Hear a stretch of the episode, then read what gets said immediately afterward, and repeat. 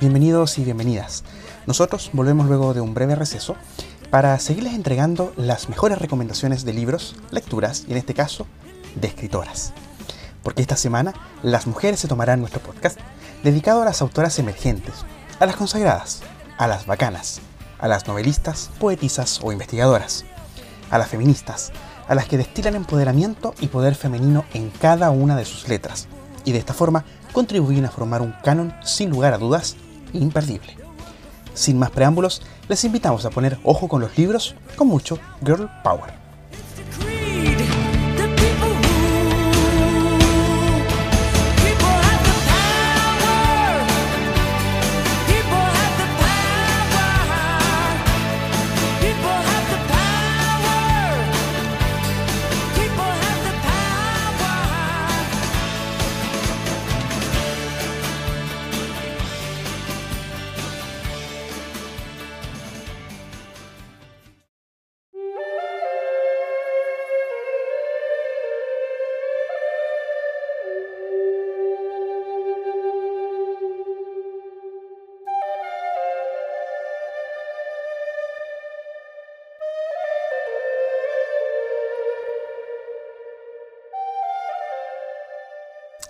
Es probable que el nombre de Carmen Gloria López le suene por razones muy diferentes a la literatura.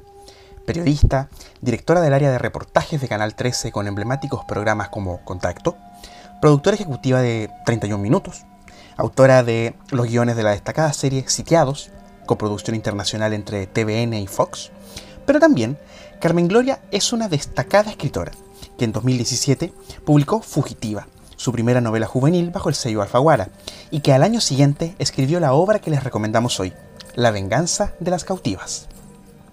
Publicada bajo el sello Sudamericana, La venganza de las cautivas está ambientada en el Santiago de 1610 y recoge los testimonios que se vierten en juicio de siete mujeres que sobrevivieron al asalto y sitio de la Villa Rica, para luego vivir en el cautiverio.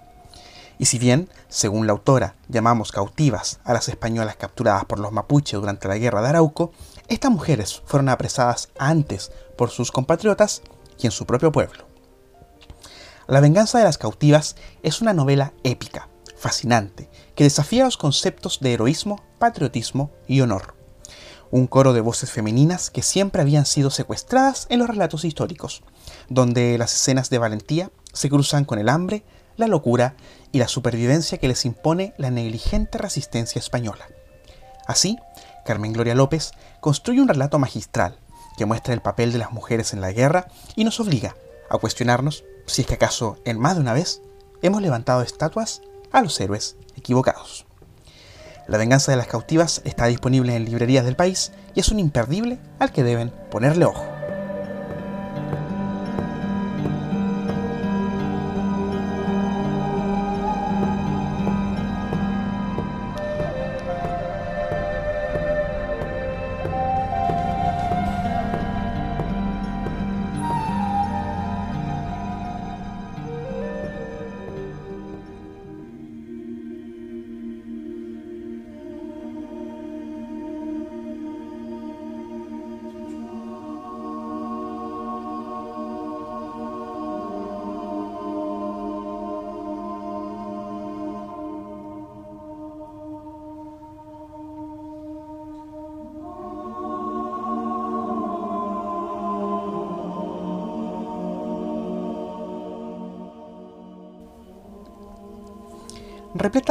Interrogantes, dos amigas inician una conversación imposible.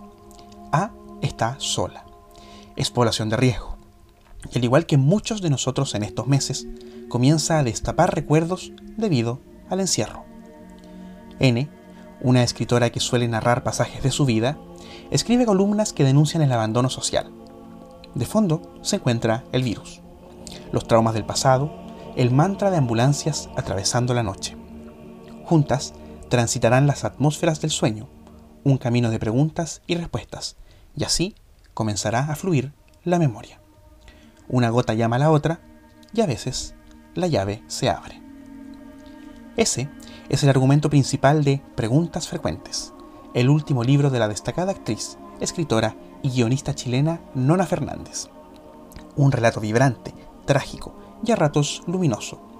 En esta historia, sus protagonistas retratan la crudeza política que subyace al virus, la erosión en la salud física y mental de la población, la brutal miseria que los gobiernos desatienden. Este libro confirma la importancia que posee la obra de Nona Fernández para reflexionar las fisuras de nuestro presente, y que en su alucinante imaginario poético y agudo germina una de las obras latinoamericanas más trascendentes de nuestra época.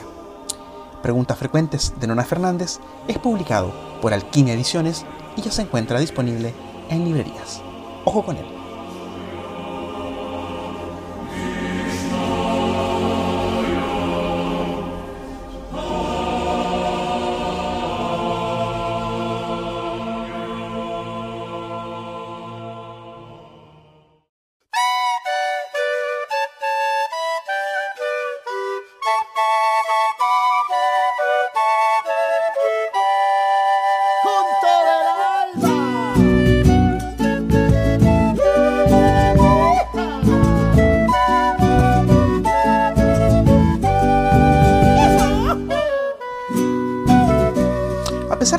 Y el reconocimiento que en nuestro país tiene el trabajo de la Nobel de Literatura Gabriela Mistral, muy poco se sabe de su paso por México en la década de 1920, aunque este haya tenido una trascendencia importantísima para la educación, no solo de ese país, sino que también del continente entero.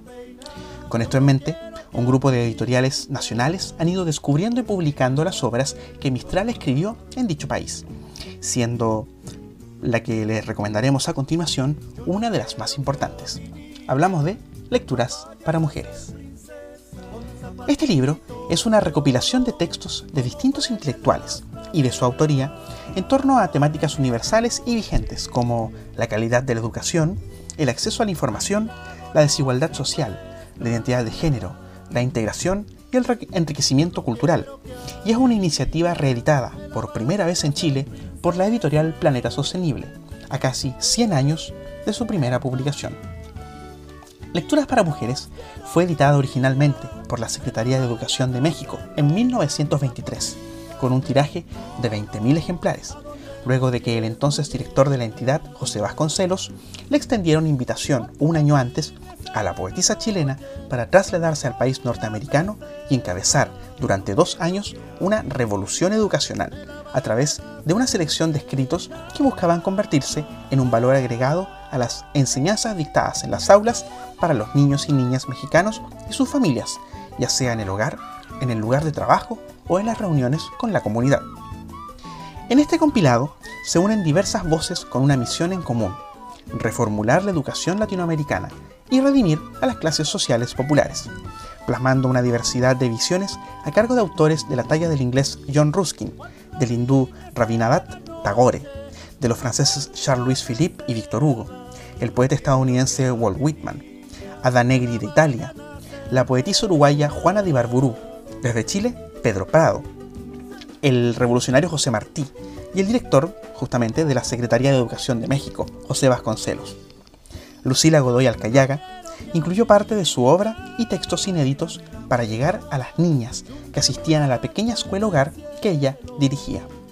Una obra tierna, fuerte, de gran valor histórico que no pueden dejar de leer quienes valoran la obra de la poetisa chilena o quieren conocer otra faceta de ella. Lecturas para Mujeres está publicado por Planeta Sostenible y está disponible en librerías.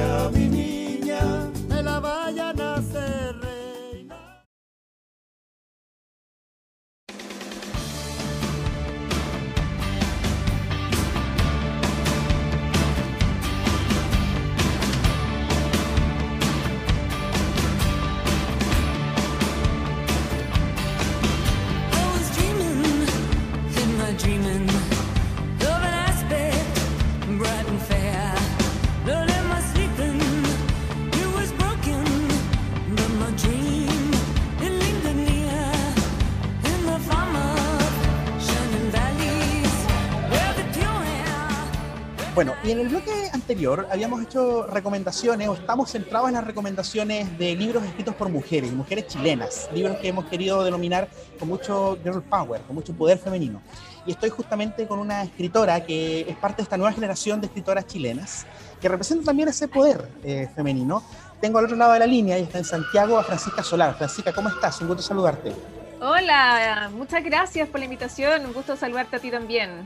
Oye, mira, tengo acá eh, tu último libro, o tu última novela, novela adulta, como. Tu última novela adulta, sí. Así es, que es Los últimos días de Clayton Co. Pero además, em, le hicimos un repaso muy rápido a tu biografía y, nos sorprende y nos encanta, porque, a ver, yo ya tengo, aquí, tengo mis apuntes. Em, ya, a ver. Eres, eres escritor y periodista de la Chile. Soy periodista de la Chile, sí. sí. Tienes estudios en criminología, psicología forense y guion de cine. Sí, señor. Tienes experiencia en medios de comunicación. Uf, eh, muchos años. Trabajaste en Canal 13, en radio, en revistas, en diarios. Eh, formaste parte del equipo que eh, trabajó la plataforma de la Biblioteca Pública Digital. Sí, uno de mis grandes orgullos. Sí, tremendísimo trabajo realizado.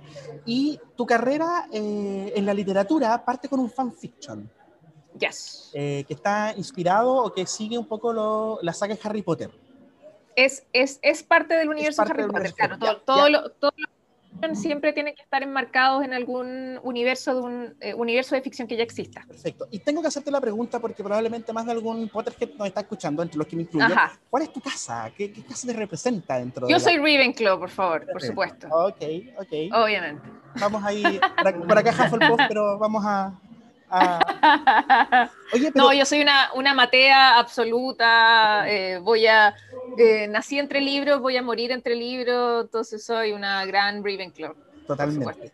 Eh, ¿cómo, ¿Cómo se da este salto? ¿Cómo, cómo, cómo has pasado por tantas partes a la vez y, logras agarrar esta experiencia que, que, es tan interesante? A mí, a mí, me, a mí me dejó como, wow, o sea, como hiciste comunicación, hiciste política pública. ¿Cómo, se da este paso? por, un lado, soy una persona muy inquieta, como, como, lo podrán imaginar. Soy muy curiosa, ¿no? Me gusta aprender, siempre estoy aprendiendo cosas nuevas. Eh, pero eh, yo diría que hay como dos grandes áreas en mi vida que, en el fondo, todo lo que hago como que se engloban más o menos en esas dos grandes áreas, que por un lado está la, literatura y por otro lado está la tecnología. Okay. Entonces, eh, prácticamente todo lo que he hecho ha estado vinculado como alguna de las dos áreas. ¿sí? El, eh, bueno, yo escribo hace muchos años, escribo desde que tengo uso de razón, empecé a escribir, ¿no? Escribo desde muy chica. Eh, publiqué muy chica también, si ese es el tema. En el fondo, claro, tengo una trayectoria literaria como muy abultada, pareciera que he hecho muchas cosas, efectivamente he hecho muchas cosas. Tengo 13 libros publicados, que es harto. pero, claro, pero es porque yo partí muy chica. ¿No? Yo firmé mi primer contrato a los 22 años, ni siquiera había, salido de la U todavía. Sí, eso te iba a preguntar porque estaba leyendo que en el 2005 fichaste como la chilena más joven en firmar un contrato de edición internacional con Penguin. Sí, sí, me, me encanta que me hayas presentado como las nuevas, ¿no? una escritora como de las nuevas generaciones, y es como que yo de nueva no tengo nada, yo llevo mucho rato aquí y tan joven no soy tampoco. Fui joven en algún momento, pero ya no soy tan joven. Eh, sí, obviamente el, me siento muy joven todavía, por supuesto que sí. Pero sí, yo partí muy chica. Sí, partí efectivamente el 2005. Eh, como digo, ni siquiera había salido de la U cuando firmé por mi primer libro. Em, hasta el minuto entiendo que sigo siendo la chilena más joven en firmar un contrato de edición internacional. No me consta en lo absoluto. Yo me enteré por la prensa, me enteré por el Mercurio. no ah. tenía idea que estar así. Eh, el tema es que, claro, yo tuve, tuve mucha... Eh, hay una mezcla de muchos factores ahí. Por supuesto que tuve mucha suerte, pero eh, se dio que yo comencé a escribir en Internet cuando todavía era algo muy de nicho, muy desconocido, eh, cuando obviamente las, eh, las personas conectadas a Internet eran muy poquitas en comparación a las que son hoy día yo en el fondo empecé a escribir en internet cuando no existían las redes sociales, donde solamente uno hablaba de lo que uno hacía, no sé, pues, en foros, ¿no? En ICQ. Claro. No, de, esa época estoy, hablando, ¿no? Cuando uno se conectaba por a internet por el, cable teléfono, ¿ya? pero, hay que sonar el modem, exacto, ¿no? De, ese tiempo estoy hablando, ¿no? Entonces, tuve, tuve suerte en el sentido de que, eh, obviamente, en ese tiempo mucha gente escribía fanfiction, pero no mucha gente en habla hispana, eh, ¿no? Porque como, como Internet todavía no era algo muy masivo, la gran parte de los internautas eran eh, anglosajones, ¿sí? Entonces los hispanos se fueron sumando de a poco, ¿sí? Entonces yo empecé a escribir fanfiction en un momento en el que fanfictions en español, eh, no es que fueran raros, porque obviamente había muchos, pero sí en, en, eh, número eran muchos menos que los fanfiction en inglés, ¿sí?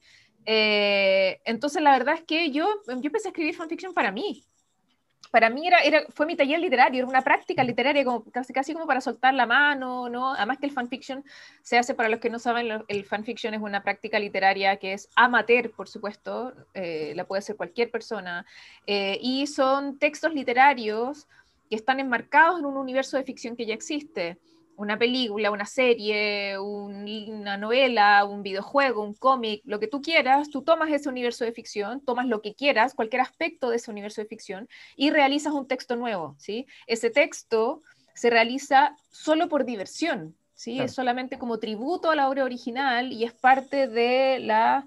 Eh, es parte de las acciones que se realizan eh, dentro del fandom, ¿no? El grupo de fanáticos de ese objeto, ¿no? de, ese, eh, de ese universo de ficción. Por lo tanto, para mí escribir fanfiction era, eh, yo partí escribiendo fanfic sobre eh, los archivos secretos X, gran serie de los 90, ¿cierto? Em, ese fue mi, mi ahí ahí estuvieron mis primeros fanfictions. Eh, y como te digo, yo escribía más que nada para mí. Yo quería sacar las, las, teorías que yo tenía de la serie, las quería sacar de mi cabeza y además aprovechaba, como te digo, de, de, soltar la mano. ¿sí? Porque el fanfiction no se hace por lucro, no se hace por gloria, no se hace por fama, por nada. ¿sí? Es diversión de fan, no es más que eso. ¿sí? Eh, además que uno no gana ni un centavo, etcétera. Lógico. ¿sí? Se dio. Se dio que, porque hasta el día de hoy han pasado muchos años, han pasado 17 años de esto. ¿Ya? Ha pasado mucho tiempo y hasta el día de hoy no soy capaz de decirte, ah, mira, el éxito del fanfic fue por esto. Te iba a preguntar cómo agarra tanto vuelo esto, así como el meme, ¿cómo agarra tanto vuelo? No tengo la menor idea. Esa es mi respuesta formal, oficial, hasta el día de hoy. Han pasado 17 años. Hay muchas, hay muchas cosas que yo te puedo decir, mira, que afectaron ¿no? o potenciaron ¿no? que el fanfic se hiciera famoso? Por supuesto que sí, yo puedo identificar un montón de factores, pero aunque los juntara todos, todavía no, soy capaz de decirte por qué, por qué ese fanfic y no otros. ¿sí? Eh, hay, como digo, hay, hay, hartos factores, y hartas razones. Por un lado, el, eh, yo, yo me tomo mi trabajo literario muy en serio. Por lo tanto, cuando empecé a hacer el fanfic, yo estudié la saga, los cinco tomos anteriores, porque el fanfic que yo publiqué, que es El ocaso de los altos elfos, es una continuación del quinto tomo de Harry Potter. Es una continuación de la Orden del Fénix, ¿sí? Es como un sexto tomo, un sexto tomo alternativo. Entonces yo para escribir ese sexto tomo, yo me estudié los cinco tomos anteriores que eso no quiere decir simplemente haberlos leído, sino que yo me estudié, ¿no? Los patrones, ¿no? ciertos patrones de Rowling y cosas que hacía y que se yo, bla, bla, como para decir, ah, perfecto, está la estructura de sus libros, ok, entonces yo voy, mi historia yo la voy a estructurar de manera parecida para que quien la lea pareciera que estuviese leyendo un tomo original, ¿no? Entonces, yo que soy, como digo, muy matea, yo hice toda esa pega para escribir el fanfic, entonces, en ese tiempo, cuando yo escribí fanfic, estoy hablando principios del 2000, ¿ya? fines de los 90, principios del 2000, la práctica del fanfiction, si bien siempre ha sido amateur, sobre todo en esa época era demasiado amateur, ¿no? En el fondo los, los, fanfictions eran, eran textos que siempre estaban como llenos de, como de fallas tipográficas y muchas veces no toda la historia se entendían, ¿no? Era porque era una práctica muy libre, ¿no? Y claro, mi texto destacó mucho en ese sentido porque eh, mi texto estaba, em, yo me preocupé de que estuviese muy bien escrito, ¿no? Y eso, insisto, que yo escribía en las madrugadas y aquí nadie te pone nota, ni no ganas ni un centavo, ni nada. Lo hice por mí, lo hice por amor al arte, pero a mí me gustan las cosas bien hechas, entonces me lo tomé en serio, ¿sí? Y eso hizo que se, efectivamente se, se distinguiera entre los otros fanfics. Eso, bueno, eso sumado a un montón de otros factores que insisto que hasta el día de hoy no soy capaz de decir, mira, el éxito fue por esto. El tema es que efectivamente fue muy exitoso, se corrió la voz muy rápido, eh, insisto, en, en, la, en, la, época en la que no existían las redes sociales, por lo tanto, la única forma de correr la voz era a través de foros de fanáticos y, por supuesto, el boca a boca. ¿sí? En ese tiempo, lejos, lo más importante era el boca a boca. Este fanfic fue tremendamente famoso por el boca a boca, casi exclusivamente, y eso es una de las cosas más que más me maravilla hasta el día de hoy, ¿sí? Porque con las herramientas que tiene uno hoy día, en el 2020, viralizar algo es súper fácil de hacer. ¿no? Y, y puedes comprar banners, ¿no? Y comprar no sé qué, y comprar clic acá, y, lo publicas en, Instagram y en, Twitter, y puedes llegar a no sé cuántas miles de personas. Y, oye, hay mil estrategias digitales hoy día para posicionar algo y para llenarte de clics y llenarte de likes, ¿sí? En el tiempo en el que yo publiqué el ocaso de los altos elfos, no existía ninguna de estas herramientas, ninguna. Y aún así, tuvo eh, más de dos millones de lecturas. Oye, pero un, entonces, éxito, total. Entonces yo... Agarró vuelo de una manera impensable. Hasta el día de hoy, lo único que puedo decirte es que estoy tremendamente agradecida por todo lo que ocurrió y que eh, yo fui un testigo más de lo que ocurrió, porque así como el resto estaba estupefacto de, oye, ¿y esto? ¿El fanfiction de una chilena? ¿Por qué se lee tanto? ¿No? ¿Qué hizo? Yo estaba igual de, de, asombrada. No tengo idea. Me preguntaban a mí por qué. Yo, yo decía, no sé, no tengo idea. Solo sé que está ocurriendo, pero no tengo idea por qué. Oye, pero esto finalmente te catapulta y en 2006 sí. publicas además tu primera novela con una editorial.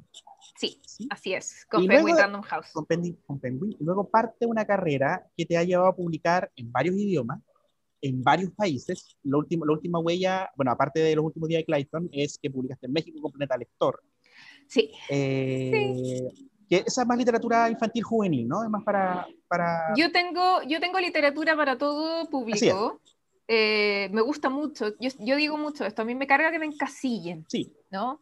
No, la Fran es escritora infantil. Eh, no, porque también tengo literatura juvenil y tengo literatura adulta, ¿no? No, la Fran es, es, literatura juvenil. no, porque tengo literatura infantil y tengo literatura adulta, ¿no? A mí me gusta variar mucho porque me siento capacitada como para escribir para distintos públicos y además me gusta mucho variar ¿no? los públicos, entonces trato de tener un poquito para todos, ¿sí? De todas maneras, de todas maneras, mi carrera infantil ha sido muy fuerte en, eh, los últimos años, eh, que en los últimos años, muchos años, diría, hace 10 años atrás que mi, mi, carrera infantil es muy fuerte y más que nada es porque... Eh, todos mis libros infantiles son lectura complementaria en colegios. Además, y yo llevo muchos años eh, haciendo un trabajo fuerte de fomento lector en contextos educativos. Llevo 14 años visitando colegios. justamente, y trabajando con profesores y con bibliotecarios. justamente íbamos, iba camino a eso, porque, bueno, entre paréntesis, además has trabajado relatos. Eh, 100 Writing Days sí. es, es, uno de mis libros favoritos de la vida. ¿Verdad? Gracias, eh, qué buena onda. Sí, 100 microcuentos. sí, que es un hermoso libro de 100 microcuentos eh, que todo el mundo tiene que leer, creo yo, como ah, recomendación. Porque es hermoso. Eh, pero también, a, ver, es que hay, a ver, hay, hay muchas cosas que, que, me sorprenden mucho de tu carrera, porque de que son muy interesantes de analizar. has trabajado literatura infantil, has trabajado fomento lector, trabajaste en el tema de la biblioteca digital. Me gustaría un poco que me contaras cómo nace esta idea eh, o cómo te sumas a este equipo, cómo nace esta, este, este proyecto que es tan apasionante además porque pone la literatura al alcance de la gente a través de plataformas digitales, o sea, saca la biblioteca de este espacio que muchas veces mucha gente ve tan distante eh, y, lo, y, lo, pone en lo digital, lo pone al alcance de la mano. Bueno, como te decía, mi, mis dos grandes áreas, ¿no? Como de pasión de la vida, ¿no? Por un lado está la literatura y por el otro lado está la tecnología. Como periodista me especialicé en innovación, ¿no? Y en medios digitales. Eh, y como periodista siempre trabajé ¿no? vinculada a la tecnología, sobre todo vinculada a la innovación, innovación de plataformas.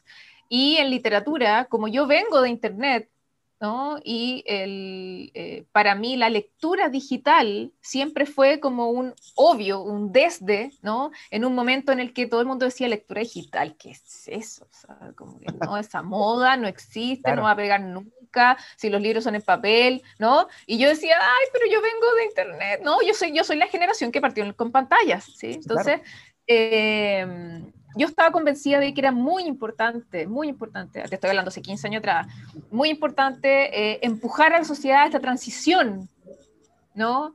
De la literatura hacia lo, hacia lo digital, ¿ya? porque en ningún caso yo creo que el papel va a morir, no, por ningún motivo, el papel nunca va a morir, ¿sí? Pero sí es importante que se entienda que el papel va a ir perdiendo cada vez más monopolio, ¿sí? Y va a tener que compartir la cancha con lo digital, ¿sí? Hoy día todavía está súper desnivelado, hoy día el papel todavía tiene mucho más fuerza que lo digital, pero esto va a durar un poquito más nomás, y lo digital ya va a estar súper equiparado con el papel. Bueno, como digo, para mí era muy importante eh, eh, siempre todo lo que tenía que ver con literatura y tecnología. Entonces, yo desde el principio de mi carrera siempre he estado pensando cómo eh, involucrarme en la, en, la, en la, tecnología o en las nuevas tecnologías a partir de la literatura. Entonces, una de mis, de mis novelas infantiles, La asombrosa historia del espejo roto, fue la primera novela chilena eh, publicada en iTunes, en la biblioteca de iTunes, ¿sí? cuando todavía no existía el acceso para Chile, ¿no? estaba en la biblioteca de libros en español en Estados Unidos.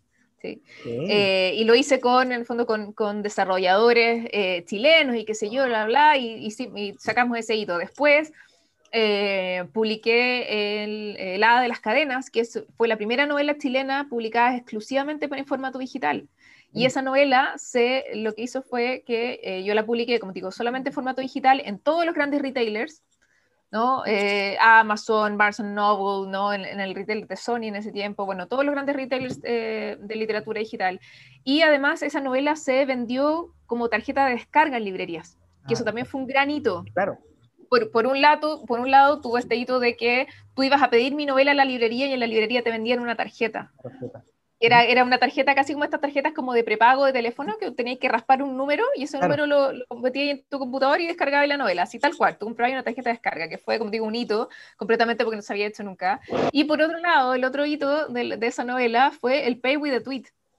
En ese tiempo, que estaba recién surgiendo Twitter, eh, o sea, no, en verdad Twitter ya llevaba, ya un, buen tiempo, pero eh, no era tan masivo como era hoy día, ¿no? Eh, en ese tiempo yo utilicé un software en el que si tú tuiteabas sobre mi novela,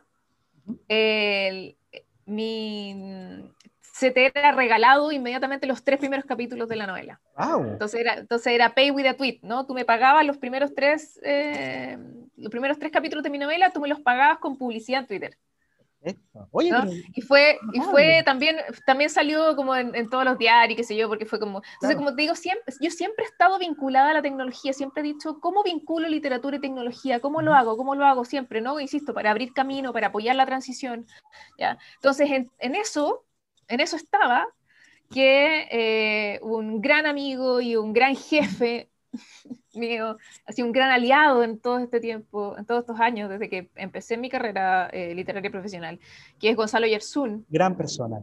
Sí, que fue durante mucho tiempo el, eh, ¿cierto? El, director del Sistema Nacional de Bibliotecas Públicas y antes de eso el director de la Biblioteca de Santiago, ¿cierto? Muy querido amigo. Gran, gran, gran profesional, es el máximo, máximo eh, representante de las bibliotecas en Chile y sobre todo políticas públicas que tienen que ver con biblioteca y fomento lector. No hay nadie que sepa más que él. Bueno, para mí él eh, es, lo máximo y él fue el que me dijo, Fran, estamos impulsando desde la, en la DIVAM, estamos impulsando un proyecto que todo el mundo mira sobre el hombro y todo el mundo cree que estamos locos, pero a mí me tinca que tú, no, tú vayas a encontrarle sentido a esto, ¿no? Y él me dice, mira, estamos tratando de armar una biblioteca pública, pero digital.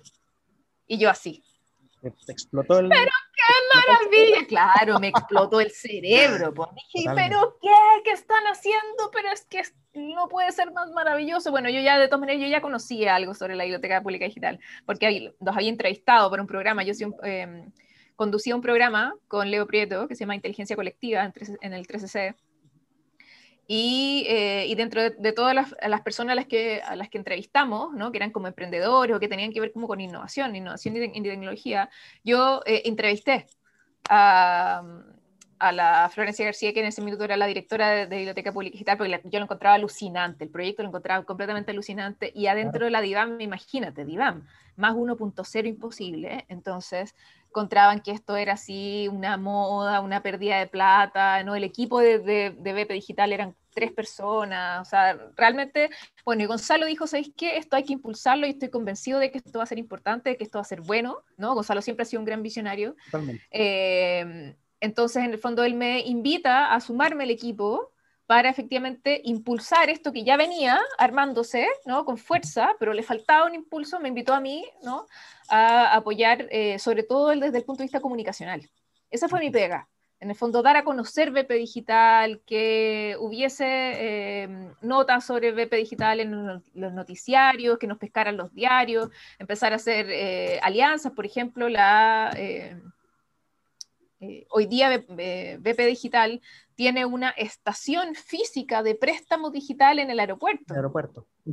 Todos quienes hemos, tomado, hemos, tomado, algún vuelo nos hemos llevado un libro de vuelta a la casa. Un vuelo nacional, exacto, ¿no? Y eso era, eso también fue un tremendo hito, que yo tuve la suerte de que en ese tiempo tengo esta idea loca, que se la cuento a un gran amigo que es Franco Carlesi, que es el, es el eh, subdirector, subgerente de eh, comunicaciones de Nuevo Pudahuel, que también es un gran lector, y le digo, Branco, ¿cachai? Pepe Digital. Bueno, le vendo la idea y le encanta. Y dice, hoy hagamos algo, hagamos esto. ¿sí? Se demoró en, salir como, como toda cosa, como toda política pública, con platas públicas, por supuesto, siempre se demora mucho en salir, pero salió y sigue siendo un hito tremendo en Hispanoamérica. Bueno, BP Digital, la Biblioteca Pública Digital, fue la primera en Hispanoamérica en su tipo, completamente... Eh, como digo, visionaria, ¿no? vanguardista, ¿sí? Y, eh, y, en un minuto en el que nadie daba un peso por ella y que todos juraban que era una moda pasajera y no sé qué, y que estábamos perdiendo el tiempo, hoy día es una de las bibliotecas públicas más importantes de Chile. Y eso para mí es un orgullo así el pecho, pero infladísimo. Y, y, cada vez que hablamos con Gonzalo decíamos, nosotros siempre lo dijimos, siempre tuvimos razón. sí. Y, bueno, y es maravilloso además saber que hay un montón de países hoy día para cerrar. Hay varios países, si, no, si mal no entiendo, eh, Ecuador, Bolivia, eh, Colombia, creo, que están justamente en este minuto están preparando sus propias bibliotecas públicas digitales a partir del ejemplo de Chile. Así que bueno. Oye, es alucinante. El 2019 tú publicas tu primera novela adulta. Sí. que la tenemos acá. Eh, los últimos días de Clayton Co.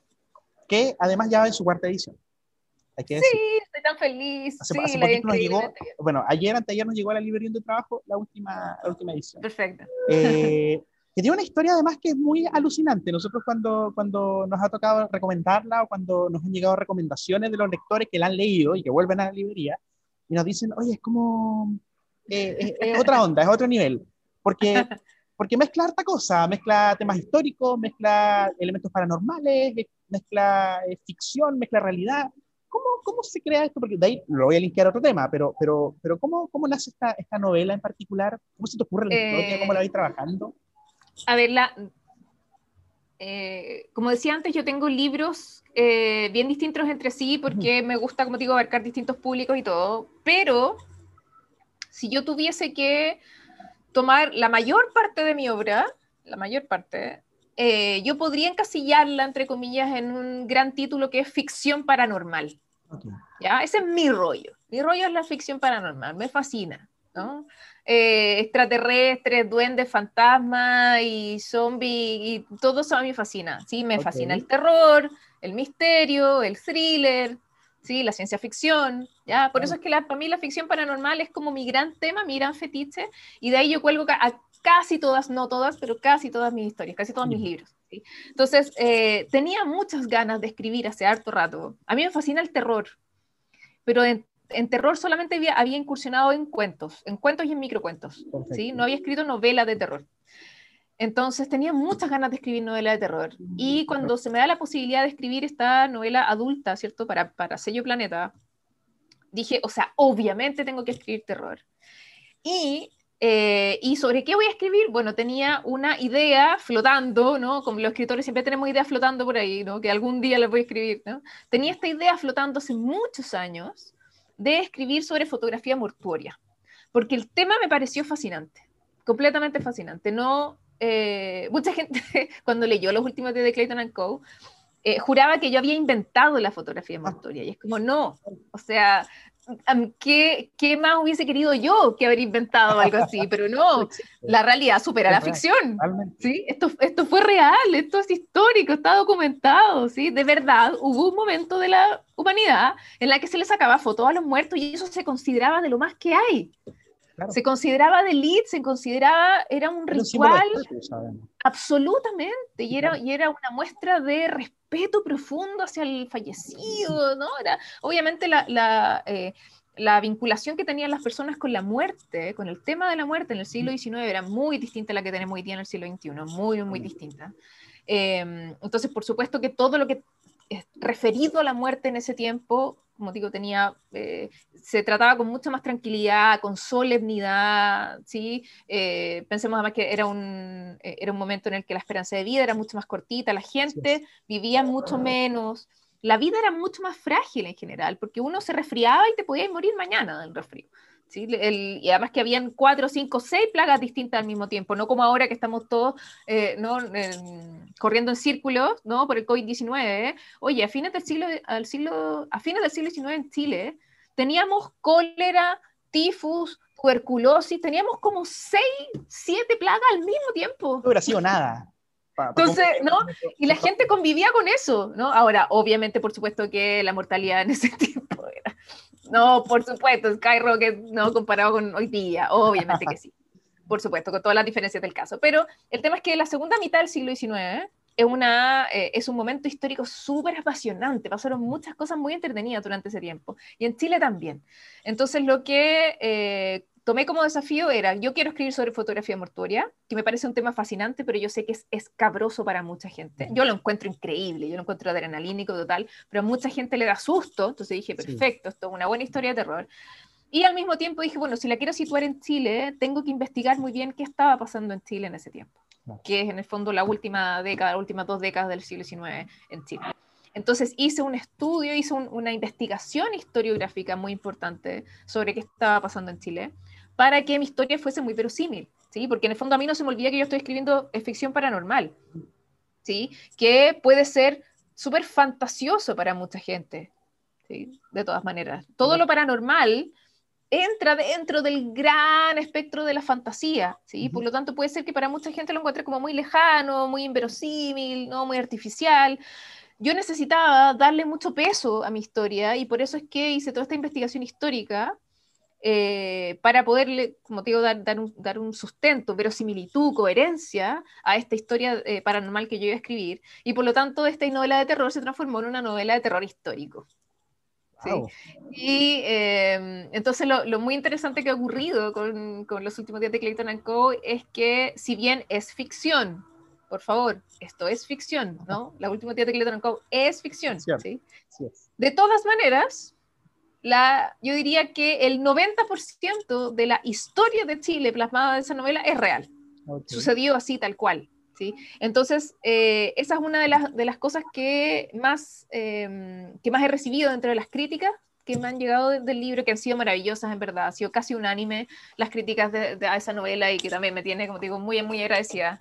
Em, una de las cosas que más ha disfrutado la gente es justamente eso, que ha sido como eh, una ventana a una época de Chile que no conocían, a un lugar de Chile que no conocían, a una práctica que no conocían, que era la fotografía mortuoria.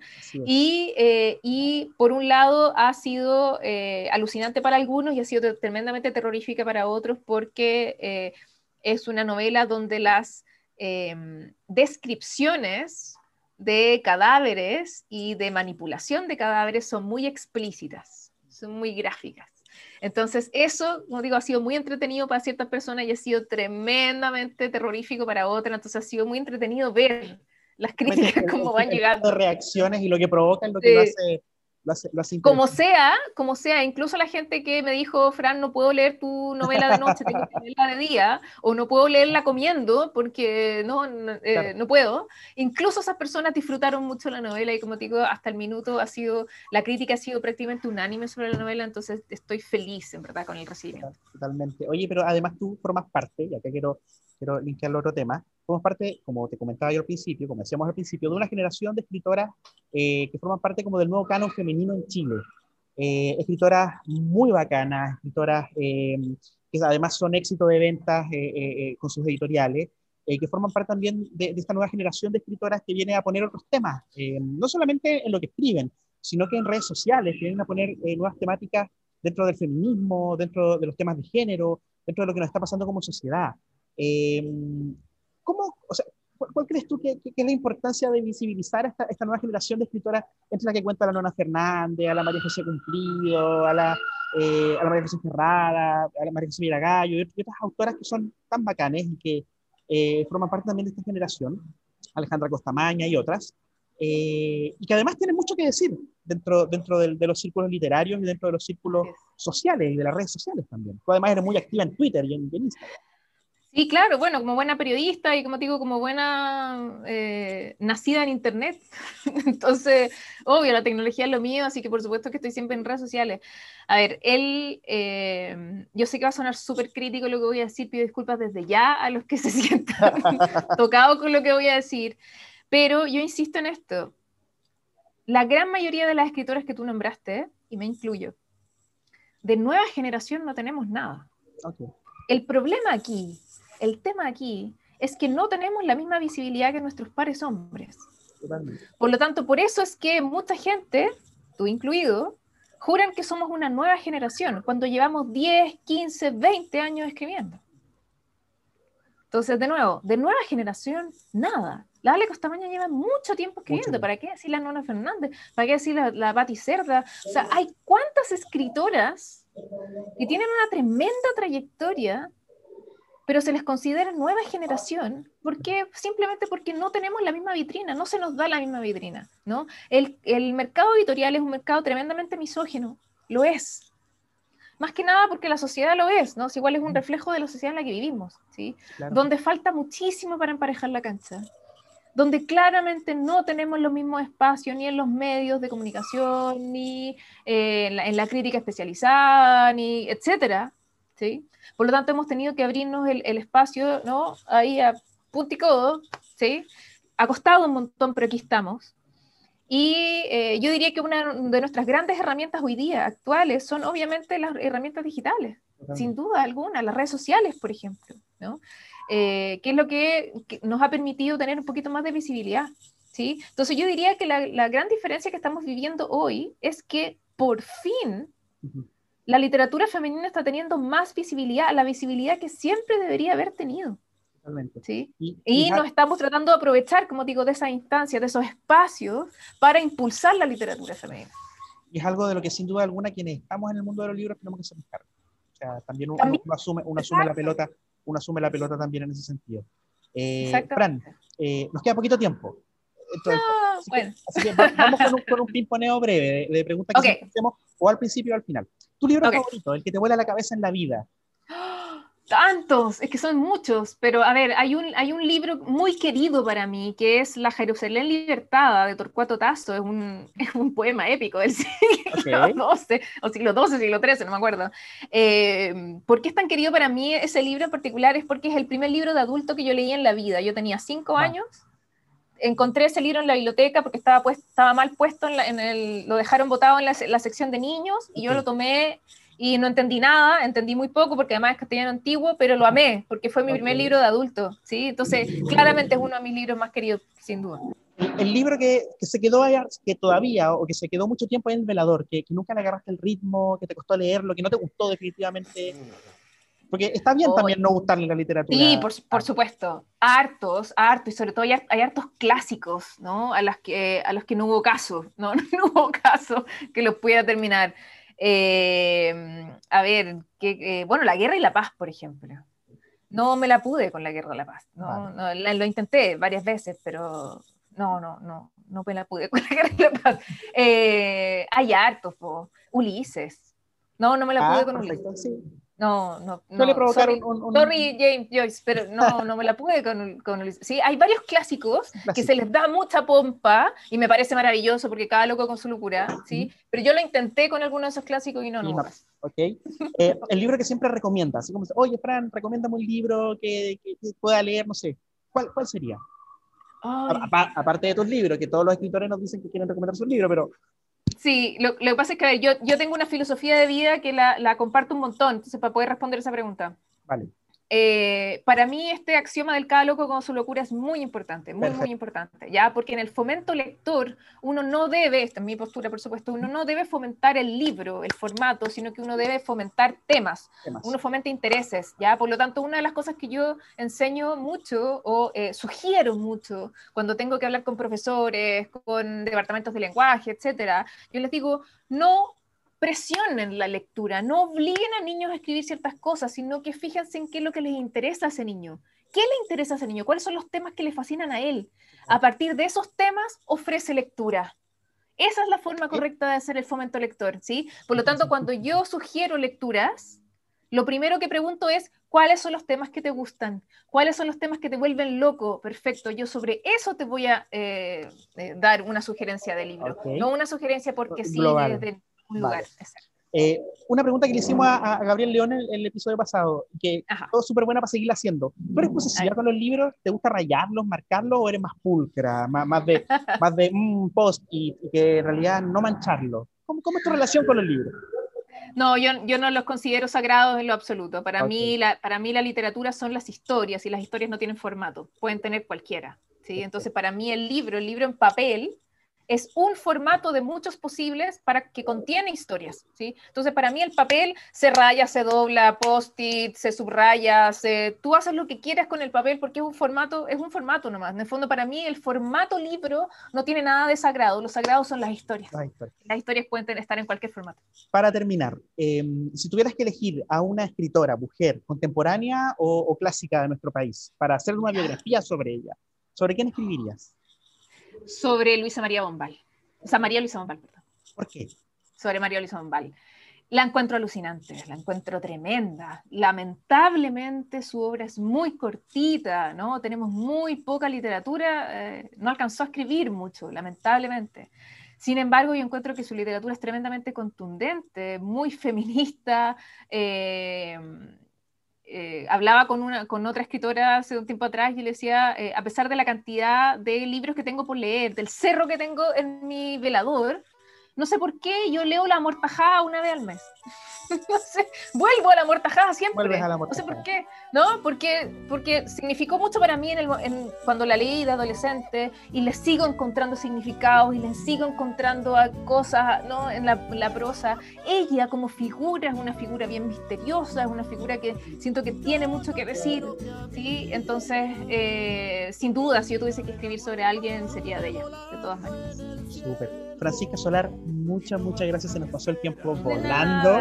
Eh, muchas gracias por aceptar la invitación a este humilde podcast. Eh, Encantada. Eh, esperamos seguir contando contigo y seguir sabiendo además y recomendando tus libros acá en, este espacio que hemos llamado con tanto cariño. Ojo con los libros para que la gente también pueda ponerle ojo a estas recomendaciones como, como las, que tú, las que tú encarnas. Así que muchísimas gracias. Encantada de haber estado, con nosotros. Pues, me invitan cuando quieran, yo feliz. Muchas gracias, que estés bien. Chao. Chao, chao, chao.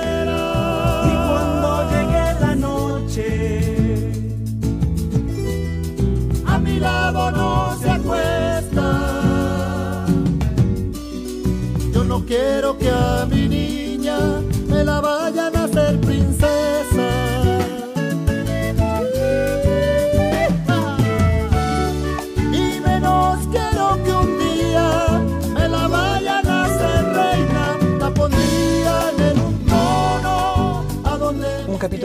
Extra larga duración, se nos extendió un poquito por la entrevista, tremenda entrevista con Francisca Solar y como siempre queremos darle las gracias por habernos acompañado en este episodio. La invitación es a que nos sigan en redes sociales, estamos en Instagram como osconlibros.podcast y a ponerle más ojo y corazón a estas recomendaciones escritas por mujeres, mujeres muy valientes.